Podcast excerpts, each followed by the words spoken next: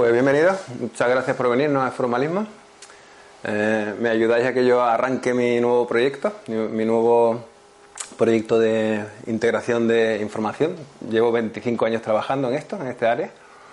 Y, de alguna manera esto es como una, una, manera, una forma, digamos, de presentar el trabajo, de hacerlo llegar, de transmitirlo, que siento que es más precisa, más, eh, más fácil de comunicar también. ¿eh?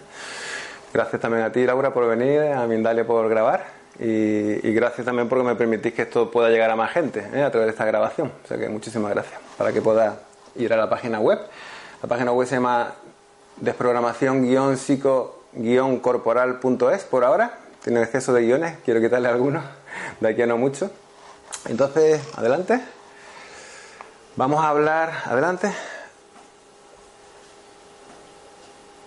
Vamos a hablar de, programación, ¿vale? De programación eh, aplicada a humanos, que es, extraño, ¿no? Eh, o, podemos verlo de un punto de vista que resulte extraño. Normalmente no nos resultaría complicado verlo aplicado a máquinas, por supuesto, y animales incluso, pero hablar de programación humana, como vamos a hablar, pues quizá no pueda resultar un poquito complejo, incluso cuando hablemos de la reprogramación o de la necesidad de reprogramarnos. ¿no? Adelante. Realmente la, programación forma parte de nuestra vida. Todos estos, todas estas personas eh, se, programan a sí mismas de la manera como vamos a decir para eh, hacer un buen desempeño de lo que hacen. El artista marcial, el, el jugador de baloncesto con el tiro libre. Es todo pura, pura programación, ¿no? Adelante. Entonces, bueno, pues eh, dale, dale, hacia atrás, dale, es que ha habido una que se ha saltado, me parece, dale, ahí está, vale. Eh, la programación para mí, sin embargo, es uno de los conceptos que mejor define hoy día nuestra, nuestra sociedad y nuestra cultura.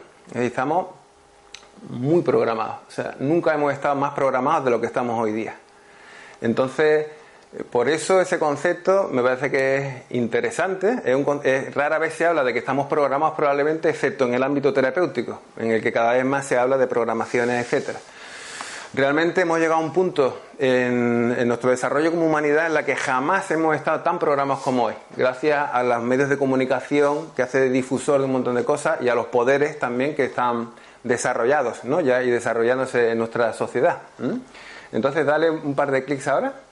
Vamos a hablar de programación, entonces, de desprogramación y de reprogramación, como decía, serían los tres bloques principales, ¿vale? Adelante. Realmente todo se podría resumir en tomar conciencia de que estamos programados por otros. Aquí subrayamos eh, con guion ese por otros. Poquito a poco podemos ir tomando conciencia de que no solamente que estamos programados, sino que además esa programación la han hecho otros sobre nosotros. En un segundo lugar, podemos tomar conciencia de que es posible desprogramarse. Una vez que entendemos la programación, podemos comprender también que los mismos elementos que nos programan hace posible, hacen posible todos ellos que nos podamos desprogramar también, que podamos deshacer esa programación. Y el tercer punto, que tiene que ver con la reprogramación, es que podemos y debemos autoprogramarnos continuamente como nosotros queramos. Ya no por otros, sino nosotros a nosotros mismos. Y eso nos define como, o nos diferencia como humanos. Los humanos somos los únicos seres que tenemos esa capacidad de autoprogramarnos nosotros, a nosotros mismos como queramos. Ningún otro animal puede. ¿Mm? Entonces, todo eso nos va, nos va a llevar a la capacidad de generar nuestra propia realidad o nuestra propia vida, la vida que nosotros queremos tener. Realmente en este punto, como os decía, llevo 25 años ya en esto, llevo 25 años de formación, 20 de ejercicio y cada vez veo más claro que cualquier eh, sistema terapéutico, tradición espiritual, eh, que no te ayude a que tú generes tu propia realidad, a que tú generes en tu vida lo que tú quieres generar, es un poco, mm, perder el tiempo iba a decir, un poco aleatorio. ¿no? Es decir, entonces, eh, con esta, esta comprensión de estos tres puntos, lo que verdaderamente queremos propiciar es que la persona gane en su capacidad de generar su propia capacidad. ¿Vale? Adelante.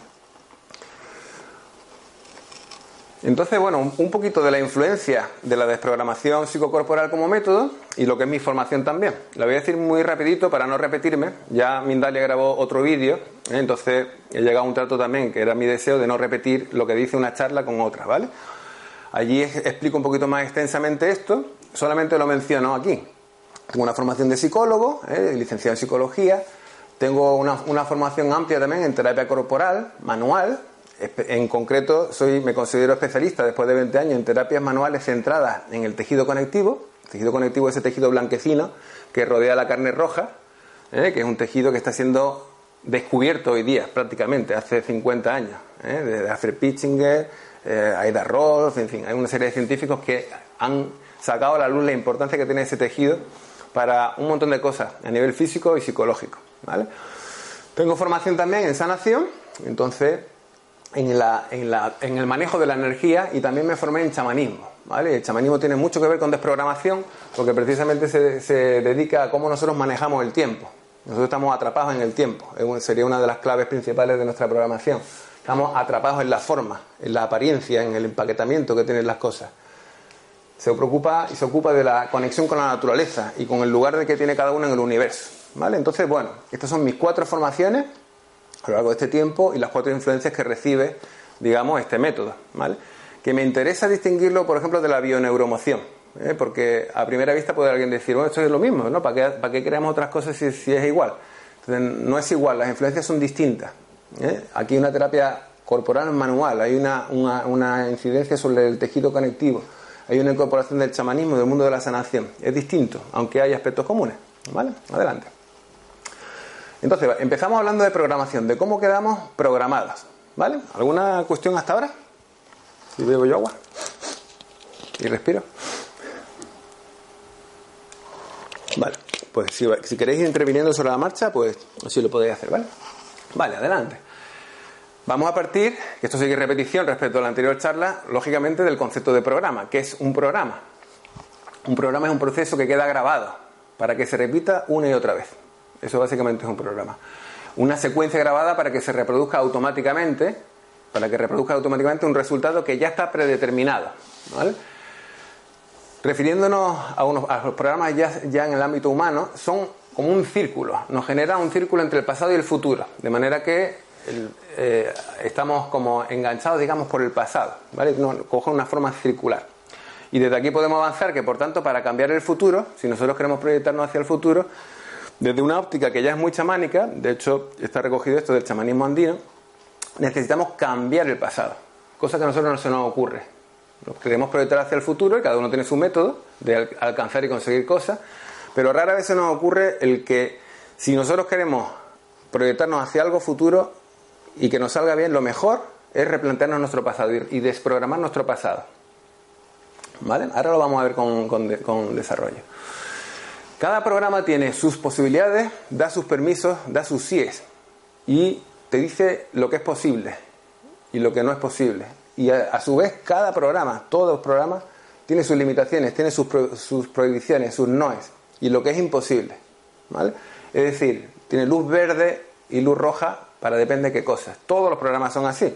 Pues esta aplicación de WhatsApp ¿no? pues tiene unas posibilidades, te da una, una, serie de posibilidades, pero es imposible grabar música con él, con, el, el. Entonces son, las aplicaciones son programas también, ¿no? Entonces, por definición, cada, cada eh, programa tiene unas posibilidades y unas limitaciones, ¿vale? Adelante. Entonces, tener programas en sí mismo no es negativo. Es necesario eh, y sin embargo es el tipo de programa lo que crea la diferencia. ¿vale? Como en esto ya me extendí, lo digo muy por, muy por encima. Hay programas que son inconscientes, están ahí grabados pero no hemos dado cuenta. Son anacrónicos, quiero decir, lo, lo generé hace cuando yo tenía dos años y lo sigo y sigue actuando hoy día. Son rígidos en sus posibilidades y sus limitaciones. No son adaptativos hoy día, no me sirven, no son útiles hoy día. Tienen pocas posibilidades, muchas limitaciones, están grabados por el dolor, en vez de por el placer. Son dos formas de grabación diferentes. Y producen sufrimiento y enfermedad. Vamos a ver la relación entre los programas y la enfermedad también. ¿Vale? Entonces, este tipo de programas, desde luego, nos resultan dañinos. Y hay otros programas que son conscientes. Yo soy consciente de cuando me lavo los dientes, eso es un programa también, lo hago más o menos igual, estoy contento con cómo lo hago y estupendo, es un programa consciente. ¿vale? Es adaptativo, me sirve, es flexible, puedo cambiarlo aquí y allá, me da posibilidades y limitaciones, estoy contento con las posibilidades que me da. Y está grabado por placer, o sea, está grabado porque a mí me gusta cómo sí se hace y, he grabado un método, ¿eh? el procedimiento. Y producen bienestar y salud, ¿vale? Entonces, Ahí hay una doble idea de que por una parte estamos programados y por otra parte que estar programado no es malo, no es negativo. Solamente depende del tipo de programa. Necesitamos una cierta cantidad de programas favorables, digamos, posibilitadores en nuestra vida, que nos permita luego salir de esos programas hacia resultados que no están ahí predeterminados y que nos resultan útiles, impulsos creativos, digamos. ¿vale? Pero necesitamos una buena cantidad de programación favorable. Y eso sería parte del proceso de desarrollo. Ir eliminando los que son los que vienen de los tiempos de Maricastaña, de los que no tengo ni idea además, y los sustituyendo por otros que sí que me compensan, y desde ahí que yo pueda ir saltando a tener impulsos que salen de, esa, de esos resultados predeterminados y son impulsos creativos que me siguen ayudando en mi vida. ¿Vale? Adelante. Entonces, para concretarlo un poquito, ¿vale? Eh, dentro de los, digamos, de los, eh, los programas, para concretarlos, pues, eh, podemos describirlos como decir, estamos, dice, estamos condicionados por, una, por un programa cuando se nos dispara automáticamente un comportamiento que nos parece irracional, incomprensible, que causa daño a nosotros mismos y a otros, y no podemos evitar. Sería una buena, o por lo menos una, definición de, de programa, ¿vale? En una situación dolorosa o peligrosa, por ejemplo, grabamos todos los estímulos que están presentes en esa situación. Así funciona nuestro cerebro. Los sonidos que se escuchaban, las cosas que, que, vimos, estaban delante de nuestros ojos, los olores que respirábamos, la actitud de una persona, de la actitud, por ejemplo, de la que teníamos, eh, de la actitud de la persona que teníamos enfrente, las sensaciones, ¿vale? Y también grabamos, imaginaros que de esa situación salimos al paso atacando. Una situación de peligro, por ejemplo, que tú y yo, pues que nos atacan por la calle.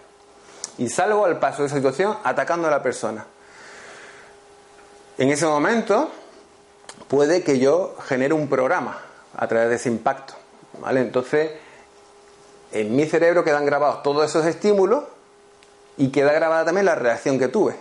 De manera que ahora cada vez que veo una persona que es un poquito sospechosa, ya está en mi programa actuando para adelantarse básicamente, ¿vale? Para poder reaccionar con mayor eficacia a la siguiente situación. Los programas en este sentido nos ayudan, ¿vale?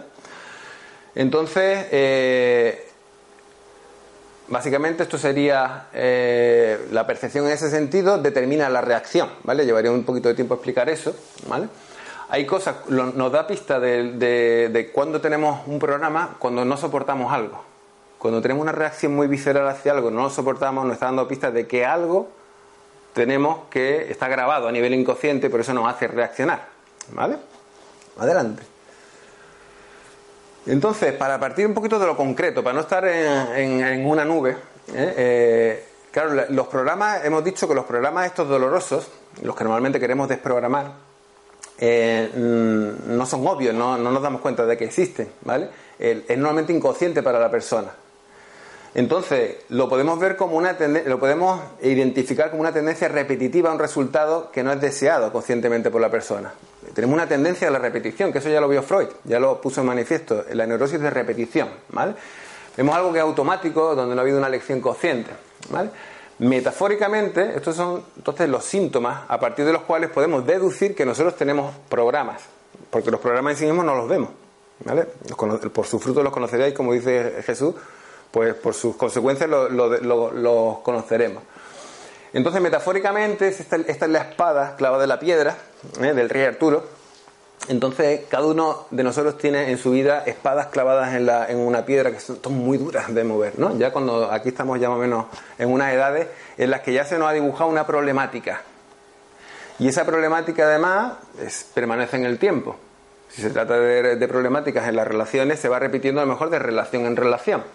Entonces, para que penséis en situaciones en, cuáles serían para vosotros esas espadas clavadas en la piedra. Para cuando hablemos de programa vosotros podáis, estar de manera más consciente, porque probablemente que estéis de manera no consciente en eso. ¿Vale? Adelante. No sé si sabéis quién es este. ¿Sabéis quién es? No. ¿No lo conocéis? No sale por la tele. ¿Este o esta? Esta, sí, parece. A ver, dale. El boicoteador o saboteador interno. ¿Vale? El otro que no eres tú. Esto también nos da pista a, poder eh, identificar adentro nuestra los, efectos de una programación. No, no es verdad que hay veces que parece que hay otro dentro nuestra, que parece que no está totalmente de acuerdo en las cosas que hacemos y paradójicamente hasta en las cosas que son para nuestro bien, que se supone que nos suman para nuestro bienestar. Entonces, adentro nuestra, ¿no? Hay parece una especie de saboteador de ciertas cosas. Decía Anthony de Melo, decía, todo sufrimiento viene del cerebro programado. No echéis a nadie la culpa de él, ni os echéis la culpa a vosotros mismos. Es solo la maquinaria que lleváis dentro que está mal ajustada y hay que volver a ajustarla suavemente. Observarla sin cesar, decía. Me identifiqué mucho con esto, lo vi hace dos o tres días, para eh, poner de manifiesto que los programas están a la base de nuestro sufrimiento individual y como humanidad también. ¿Vale? Dice, mi cerebro ha sido programado de manera que ciertas cosas le parezcan agradables y otras cosas desagradables. Y él sigue ciegamente el programa cibernético, ¿vale? Por aquello de asociar sufrimiento y programa. Adelante. Los programas son el, desde dónde opero en el mundo, ¿vale? Y el desde dónde le determina el a dónde. El desde dónde lo metaforizamos aquí y de cómo sea este desde dónde, de qué programa lo haga, entonces el resultado va a tener determinado, va a venir determinado, porque decíamos que un programa es un proceso grabado para que repita un resultado ya predeterminado. O sea, ahí va a haber poca libertad. Hay programas más simples, más complejos. Cuando tú estás jugando un videojuego, los hay muy sencillos, muy sencillos, el Tetris, puedes mover para acá, para allá, y hoy día hay, videojuegos en los que tú tienes un montón de posibilidades para moverte para acá, para allá, pero todas están predeterminadas. ¿Vale? Todas forman parte del programa. Entonces, según como sea el programa de partida, así va a ser el resultado. ¿Vale? Adelante. Vamos a hablar un poquito de la profundidad de la programación. La, profundidad. Eh, sabemos que hoy día un montón de gente coincide en esto, que es en los siete primeros años, que por ejemplo María Montessori, eh, la creadora de la educación Montessori, llamaba el periodo absorbente. Eh, durante esos siete primeros años donde se producen las principales, ya ahí hacemos una, grabación de base. Es lógico, la naturaleza nos ofrece la posibilidad de programarnos, configurarnos de una determinada manera para adaptarnos al entorno concreto que nos ha tocado. Te puede tocar un entorno tal o un entorno cual. Tenemos plasticidad para configurarnos, programarnos y así responder a, las, a lo que ocurre en ese entorno. A los siete años ya tenemos una programación de base que coincide con el desarrollo de una programación biológica oral genital, que eso viene del, eh, del psicoanálisis. A los siete años ya hemos terminado la energetización de la zona genital. Nuestro primer repasito, procesito como persona, queda culminado. Y fijaros que en este estado, en este eh, periodo, estamos en un estado teta. El estado teta es un estado cerebral en el que eh, normalmente somos fácilmente hipnotizables. Es el estado donde los hipnotizadores te llevan para que puedas ser eh, receptivo a la, hipnosis. ¿vale? Entonces, es mm, curioso no hacerse la idea de que los niños están en un estado así todo el tiempo. Nosotros ya estamos en otro, estado de conciencia muy distinto. Los niños viven en esa especie de ensoñación absorbente, por eso se les queda todo muy, muy esto, ¿vale? Entonces ya hacemos programas desde la concepción, nos lo cuenta el reversing, en el embarazo, en el parto, nos lo cuenta Oden, Groff, el reversing, primer año de vida, tercer año de vida, son periodos señalados como muy absorbentes, muy delicados en ese sentido. Y así hasta los siete años, ¿vale? Esa es la profundidad que tiene. ¿Venimos ya como hojas en blanco o venimos ya con programaciones a nivel de alma, desde otras vidas? Bueno, ahí ya hasta donde le lleguen las creencias a cada uno, ¿vale? Las mías son que sí, que las traemos ya de otra vida, o sea que no venimos como hojas en blanco, ¿vale? Y además también tenemos programaciones como vamos a ver transgeneracionales, ¿vale? Entonces, bueno, ya cada uno pone su límite. Adelante. En cuanto a la amplitud de la programación, cualquier palabra es, conlleva, es una programación. es un símbolo que tiene un significado que nosotros hemos ubicado en unas neuronas concretas y es una programación. Para que yo recuerde la palabra y su significado, eso está grabado en el cuerpo. ¿vale? Eh, cualquier creencia, por supuesto, buenas conlleva una, es una programación. Cualquier sistema de creencia, por demás, es un sistema, es, un, es una programación. Cualquier juicio que hacemos conlleva una, un programa de percepción-reacción. Los juicios, ¿vale? Esos juicios descalificadores. Yo tengo una, como persona una serie de juicios, entonces quiere decir que si yo tengo, yo tengo un juicio contra las mujeres rubias que se llevan lámparas, por ejemplo, pues ahora cada vez que yo veo una mujer rubia que se lleva lámparas, le voy a aplicar la misma reacción. Ya está grabado en mí, ¿vale? Actúan así de esa manera. Adelante. No sea negativa, por favor. La amplitud de la programación, cuando hablamos de condicionamientos, cuando hablamos de patrones, cuando hablamos de ego, por supuesto, estamos hablando de programación, estamos hablando de ego, de karma, el karma que es sino una programación, de guiones de vida, de destino. El destino es una programación. Todas las escuelas psicológicas, todas las tradiciones espirituales hacen referencia y tienen como propósito de alguna u otra manera la liberación del ser humano, es decir, su desprogramación. ¿vale? Y para identificar eh, programaciones, si no son los pensamientos, los sentimientos, las reacciones, los hábitos, la vida que tú has escogido y que tú quieres, entonces son programaciones. Si tú no tienes en tu mente los pensamientos que tú quieres tener, entonces que son programadas. Si tú no reaccionas conforme a lo que a ti te gustaría, como tú quieres reaccionar, entonces son programaciones. Si tú no tienes la vida que tú quieres tener, son programaciones, como decíamos de otros, probablemente. ¿Vale? Vale, pero hoy tenemos nuestro poder. Tipos de programas. Aquí es donde me gustaría profundizar un poquito adelante, que no hicimos la otra vez. Solamente explicar que hay microprogramas, digamos, son programas muy concretos que afectan a la relación concreta con algo, con un estímulo, ¿vale? Entonces, eh, pues qué digo yo, pues cualquier cosa, las arañas, conducir, montar en avión, eh, el dinero, el tabaco, los tomates. Aquí viene mucha gente a terapia porque no se puede montar en un coche. De repente ha cogido una fobia, viene porque el avión mm, le altera muchísimo y quiere hacerse una terapia porque se le ha configurado una programación en torno a un objeto concreto. O a la situación sexual, o a la situación afectiva con una mujer o con un hombre, como que ahí, ahí se ha generado algo ¿eh? Y entonces hay una grabación desde lo doloroso y hay una reacción desde lo inconsciente. Podemos ubicar también esas programaciones un poquito más amplias. Las hay sexuales, ¿eh? las hay emocionales, las hay afectivas, las hay cognitivas, etcétera, ¿vale? Son una faceta un poquito más amplia. Muy importante esto, que es donde quiero ahondar. Nuestra personalidad queda programada. Es nuestra propia manera de, eh, de ser la que queda programada. Estos son macro programaciones y por eso desde mi punto de vista son de grandísimo interés. ¿vale? Hoy día hay mayor tendencia, hemos entrado y en ese sentido quiero decir que parece que funcionamos por modas en el mundo terapéutico y espiritual, lo cual desde mi punto de vista no tiene sentido porque se supone que queremos deshacer programaciones y funcionamos con programaciones. Entonces hay como una tendencia a lo pequeño, a la desprogramación de lo concreto. Estaría genial si no fuese por el olvido de que nosotros vivimos absolutamente inmersos en macro programaciones, son maneras de ser programadas, esa que decíamos que se genera de los, de los 0 a los 7 años, para adaptarme al entorno concreto en el que me tocó vivir. Y luego vivimos una programación de fondo, que tiene que ver con cuestiones culturales y transculturales, quiere decir, con cuestiones que son más allá de la cultura, ¿vale? Y vamos a nombrar en este caso las religiones, la economía, la macroeconomía, la política y la ciencia. Son cuatro grandes plataformas de conciencia, como le llaman en el, chamanismo andino, que generan una programación de fondo. ¿Vale? Adelante.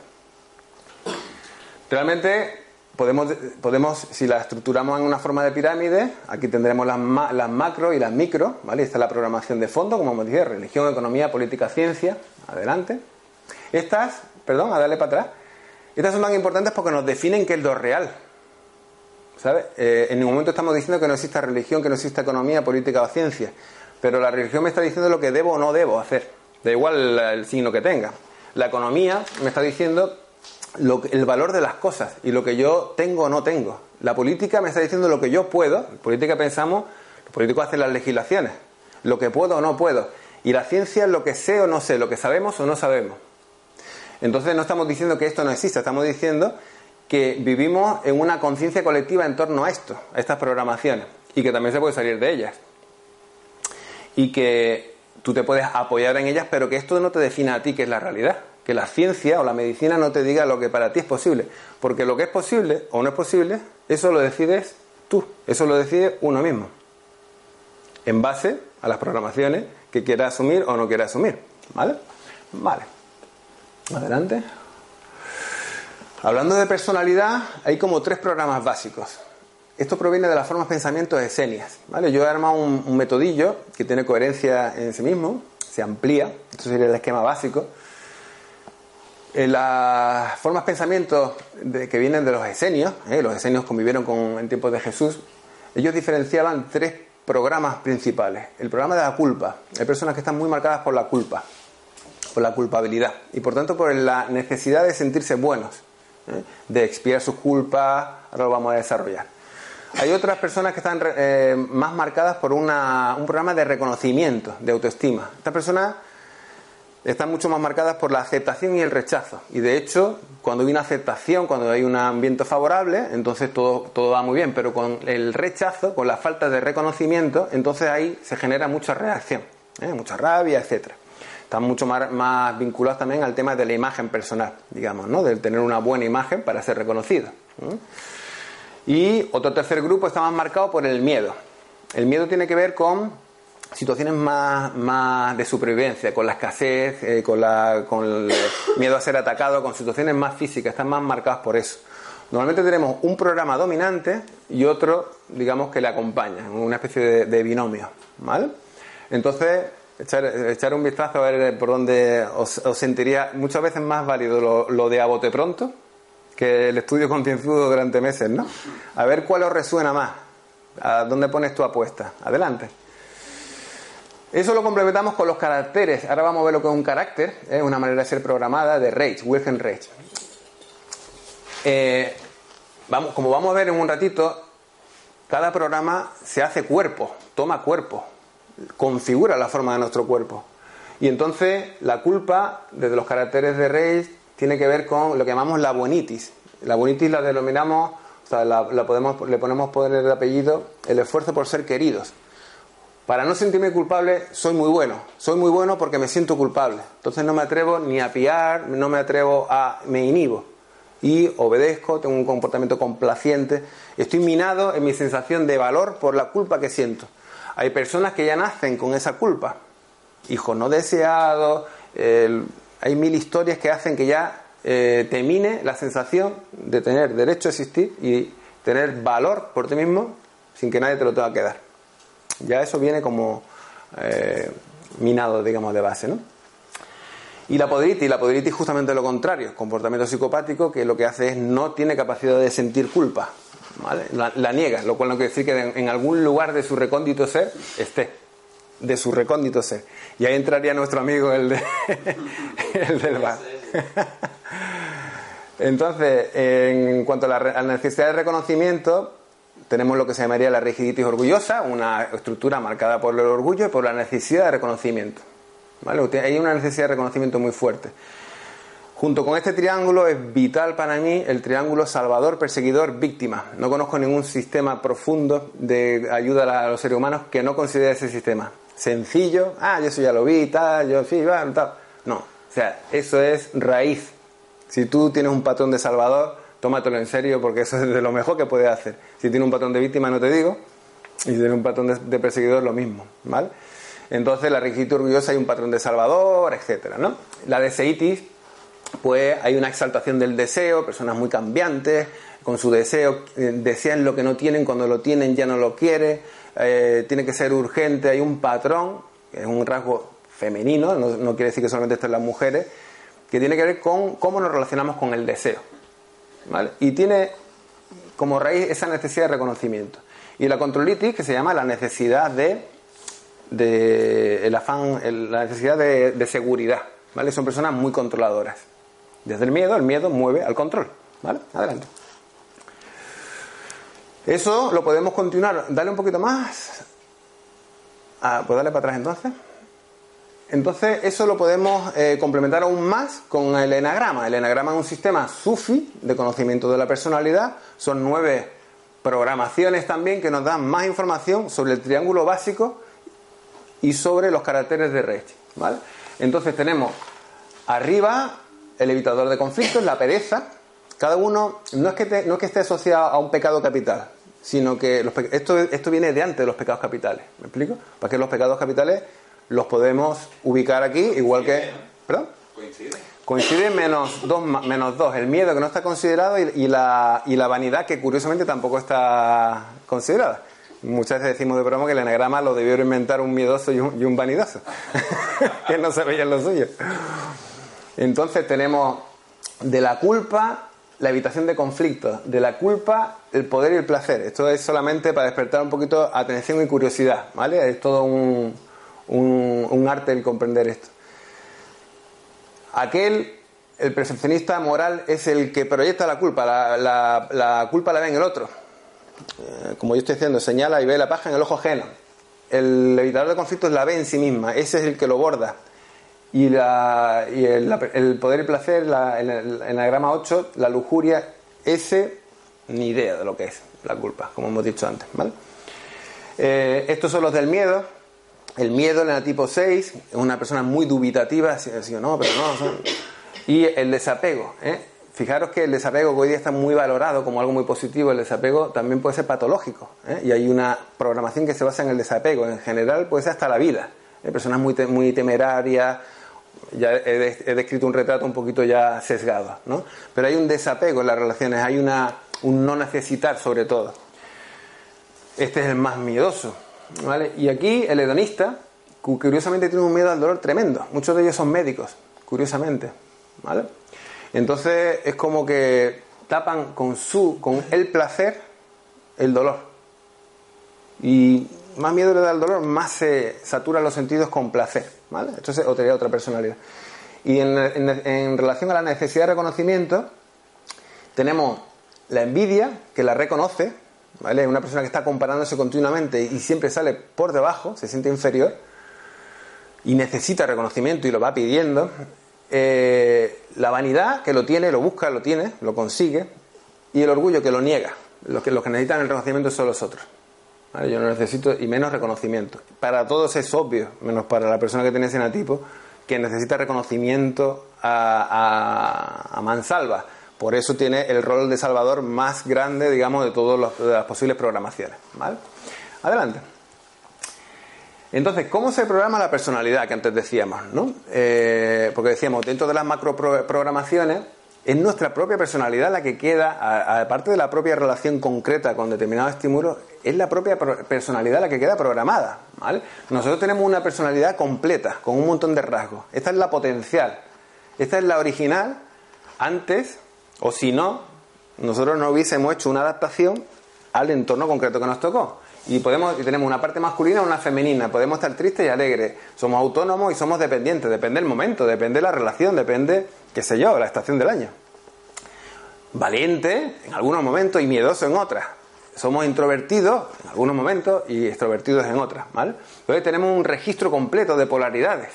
Y esa es una, esa es una personalidad completa, ¿vale? ¿Qué es el carácter?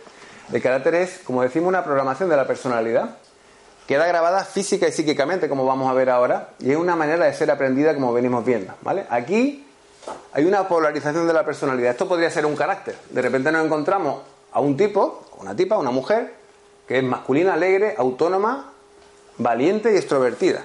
Y le dice, oye, pero tú no te pones triste nunca, ¿no? No, no, yo no. Y oye, qué extrovertida eres, ¿no necesitas unos momentitos para ti, para tu No, no, yo no.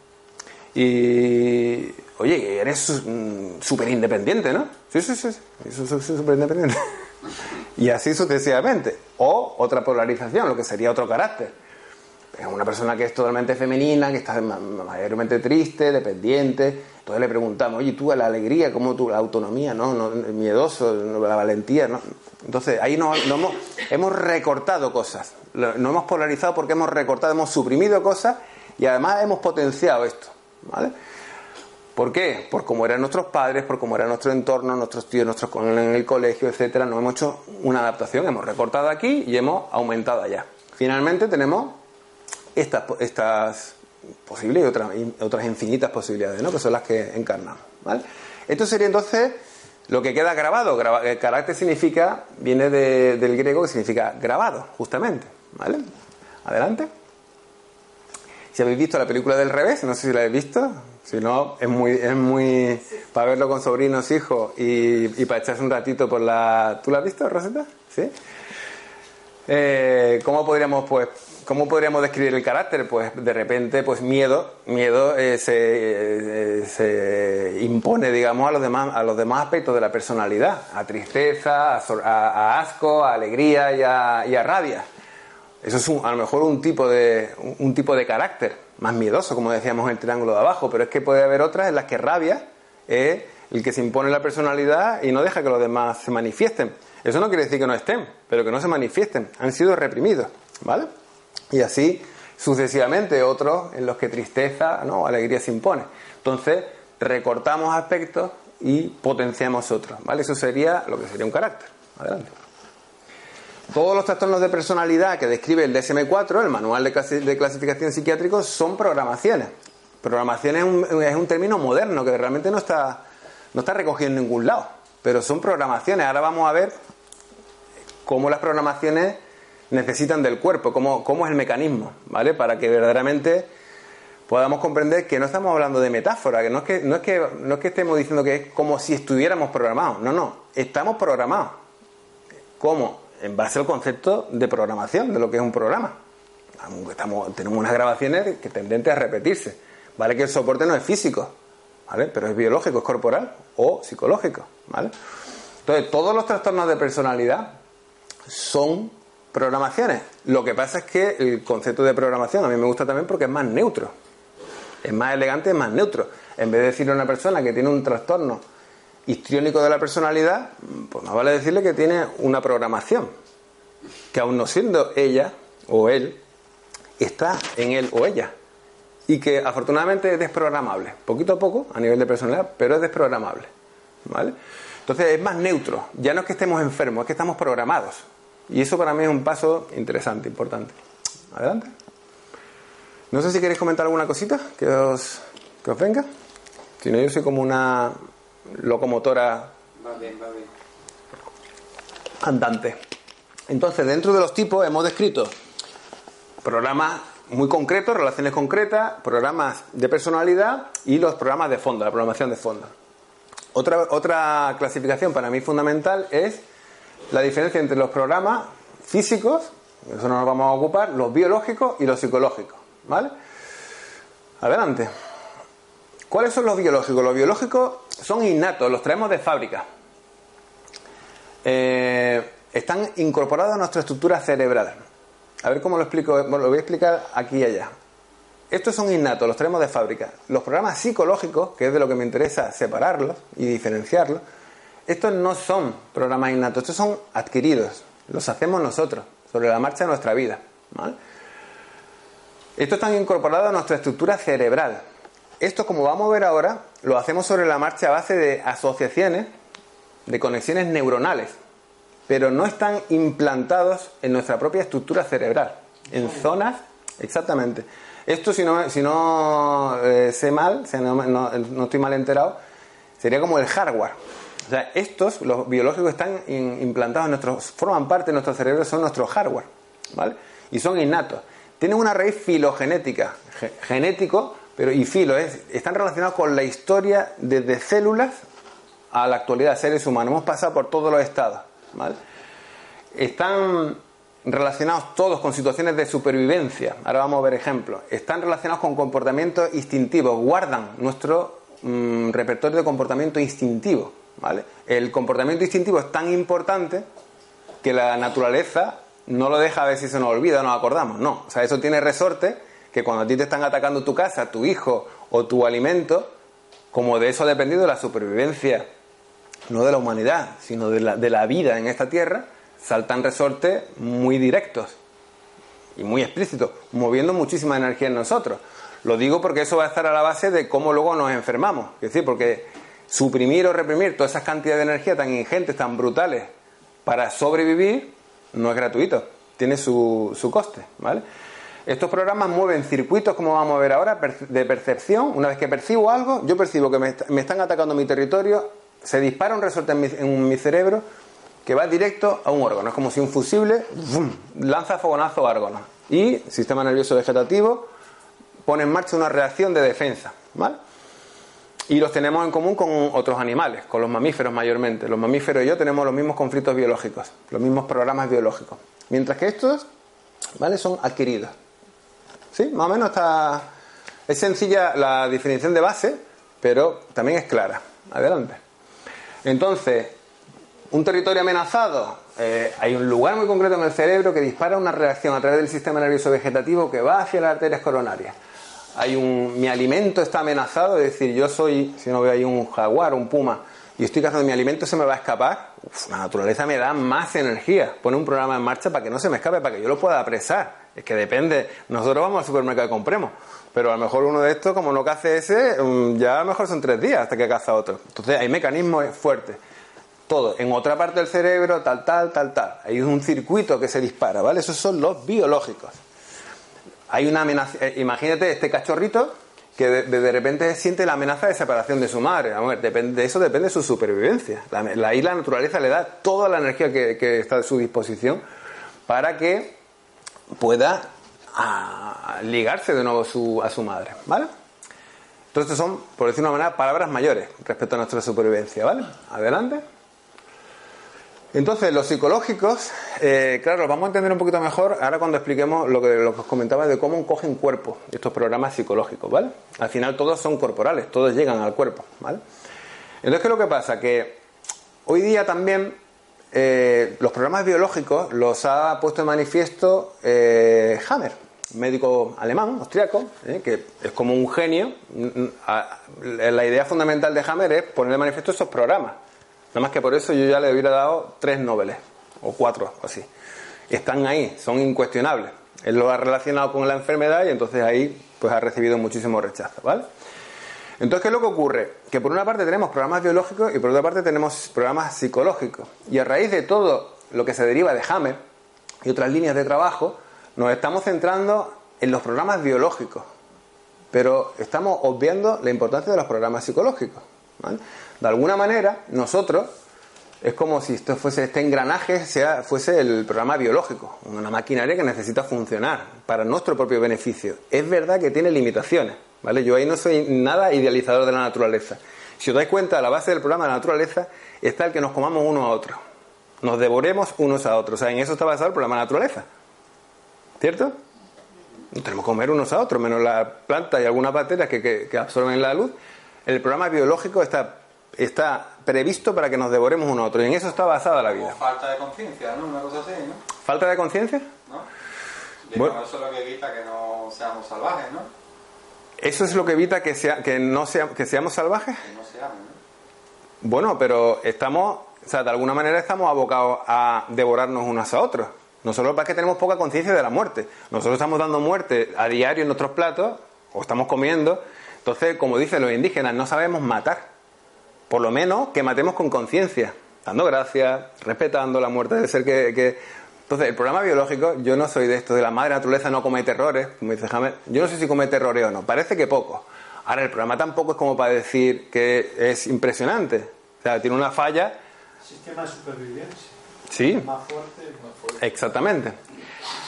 Por lo menos los niveles de desarrollo porque ya se, supone y sabemos que conforme vamos evolucionando, efectivamente podemos basarnos menos en la supervivencia y en la competencia y más en la colaboración.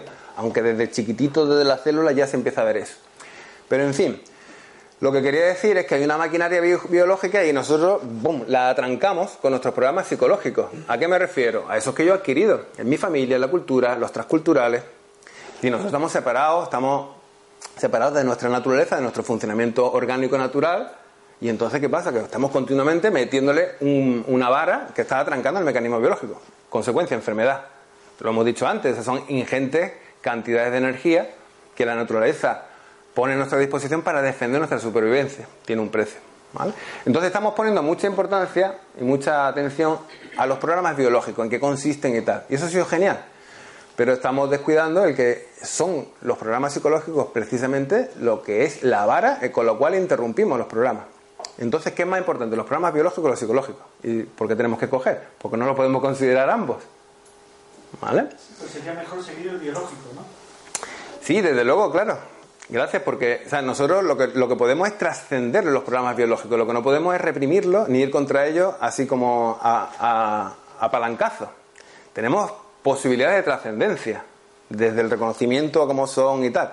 Por eso a nosotros nos sana el el comprender nuestro comportamiento natural y como está muy percibilizado, el eh, volver, digamos, al funcionamiento de la naturaleza. Eso nos sana, porque nos, remite a comprender que somos parte de la naturaleza. Podemos trascender, pero de luego no a base de, esto. Esto es enfermedad, pero lo que nos enferma son los programas psicológicos. Con eso es con lo que hacemos el, atranque. ¿vale? ¿Con qué programas psicológicos? Pues con los que hemos visto antes. Con los programas concretos, con los, los, de, los macro programas de la personalidad. Con esos son los que estamos haciendo la interferencia. Y con las programaciones de fondo. Pero la, la macro programación de la personalidad a lo cual hoy día no se dedica atención, no sabemos por qué, porque no está de moda, quiero decir, básicamente, entonces estamos como que estamos integrando, pero al mismo tiempo no integramos, sustituimos la importancia de las cosas, ¿no? Me imagino que será parte del proceso, pero cuesta trabajo aunar las cosas. Y para aunarlas hay que aunar las disciplinas que se han dedicado al estudio de las cosas. La terapia corporal es la que entiende del cuerpo, pues habrá que aunarla con la terapia psicológica, habrá que aunarla con lo que sea, ¿no? Entonces aquí yo veo poca integración y veo mucha sustitución, ¿vale? De lo que es importante de repente y de lo que no. ¿Vale? Adelante. Bueno, esto es, sería explicarlo un poquito más detenidamente, ¿vale? Con los programas psicológicos inhibimos la expresión externa de los programas biológicos. Es decir, el programa, si yo tengo, mm, vamos a hacer un ejemplo muy sencillito, me están violando mi espacio, mi territorio, porque tengo un vecino que me está incordiando continuamente con la música, situación horrorosa hoy día, ¿no? Yo puedo reconocer que hay una energía en mí muy fuerte que está tendente a que sería similar a la que experimenta a lo mejor un, un lobo ¿no? en su territorio, hay una energía muy fuerte para parar eso, o puedo, porque yo tengo a lo mejor bonito y entonces mm, he suprimido esa rabia y tal, me lo puedo sofocar absolutamente adentro. ¿Vale? Entonces estoy inhibiendo la expresión externa de ese programa tal como se manifestaría. Eso tiene un coste, como hemos dicho. ¿vale? O limitan también nuestra inteligencia instintiva ¿eh? para satisfacer las necesidades del programa. Entonces, son los programas adquiridos los que están continuamente interfiriendo con los programas biológicos. Y como tú decías, obviamente los programas biológicos hay que dejarlos ser y actuar. Cuanto más conciencia tengamos, que no sé si tú vas por ahí, David, cuanto más conciencia tengamos, menores son los costes, es decir, más manejo yo el programa biológico y, menos factura me pasa. ¿Vale? Bueno, esto es... Em, vamos a pasarlo, que sería un poquito largo. Bueno, eh, dale un poquito para atrás. Desde este entendimiento, ¿vale? Para que les resuene, no solamente los programas biológicos son los causantes de las enfermedades, ¿vale? Es la visión de Hammer. Los programas psicológicos también producen enfermedades. ¿Por qué? Porque cada pensamiento tiene una repercusión bioquímica. Pensamientos podemos dividir en dos tipos: percepción de amenaza, y eso va a tener una, bioquímica del estrés, va a poner nuestras glándulas adrenales, va a ir al torrente eh, eh, sanguíneo hormonas, neurotransmisores y neuropéptidos que generan un, un caldo, digamos, para nuestras células. Y eso tiene una repercusión.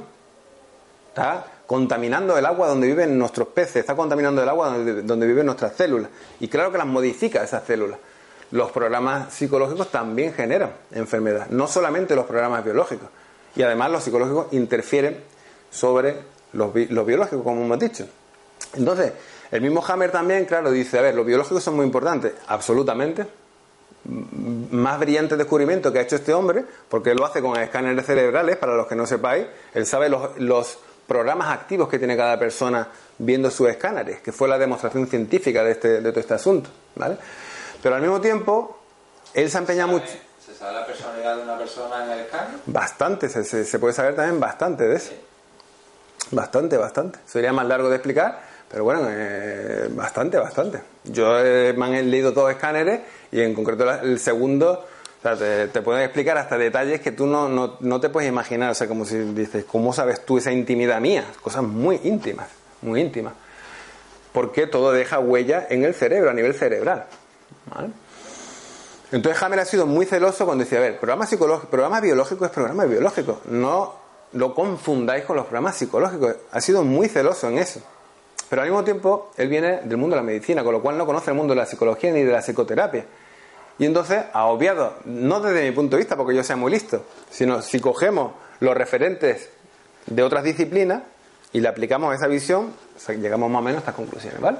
Entonces, bueno, esto sí que lo quería explicar en este, en este vídeo, ¿vale? Esa diferenciación porque eh, en, el diagnóstico, digamos, que yo hago, pues yo considero los programas biológicos los programas psicológicos, sin confundirlos, porque sí que entiendo, eh, y eso sería para mí otra diferencia con la bioneuromoción, dicho desde Hammer que ahí la bioneuromoción mezcla todo, confunde todo, lo psicológico, lo simbólico con lo biológico, y no sé yo que lo dice, lo dice Hammer y todos sus seguidores con gran cabreo, Porque hay una persona que está dejando su vida en eso, en, en crear esa diferencia precisamente.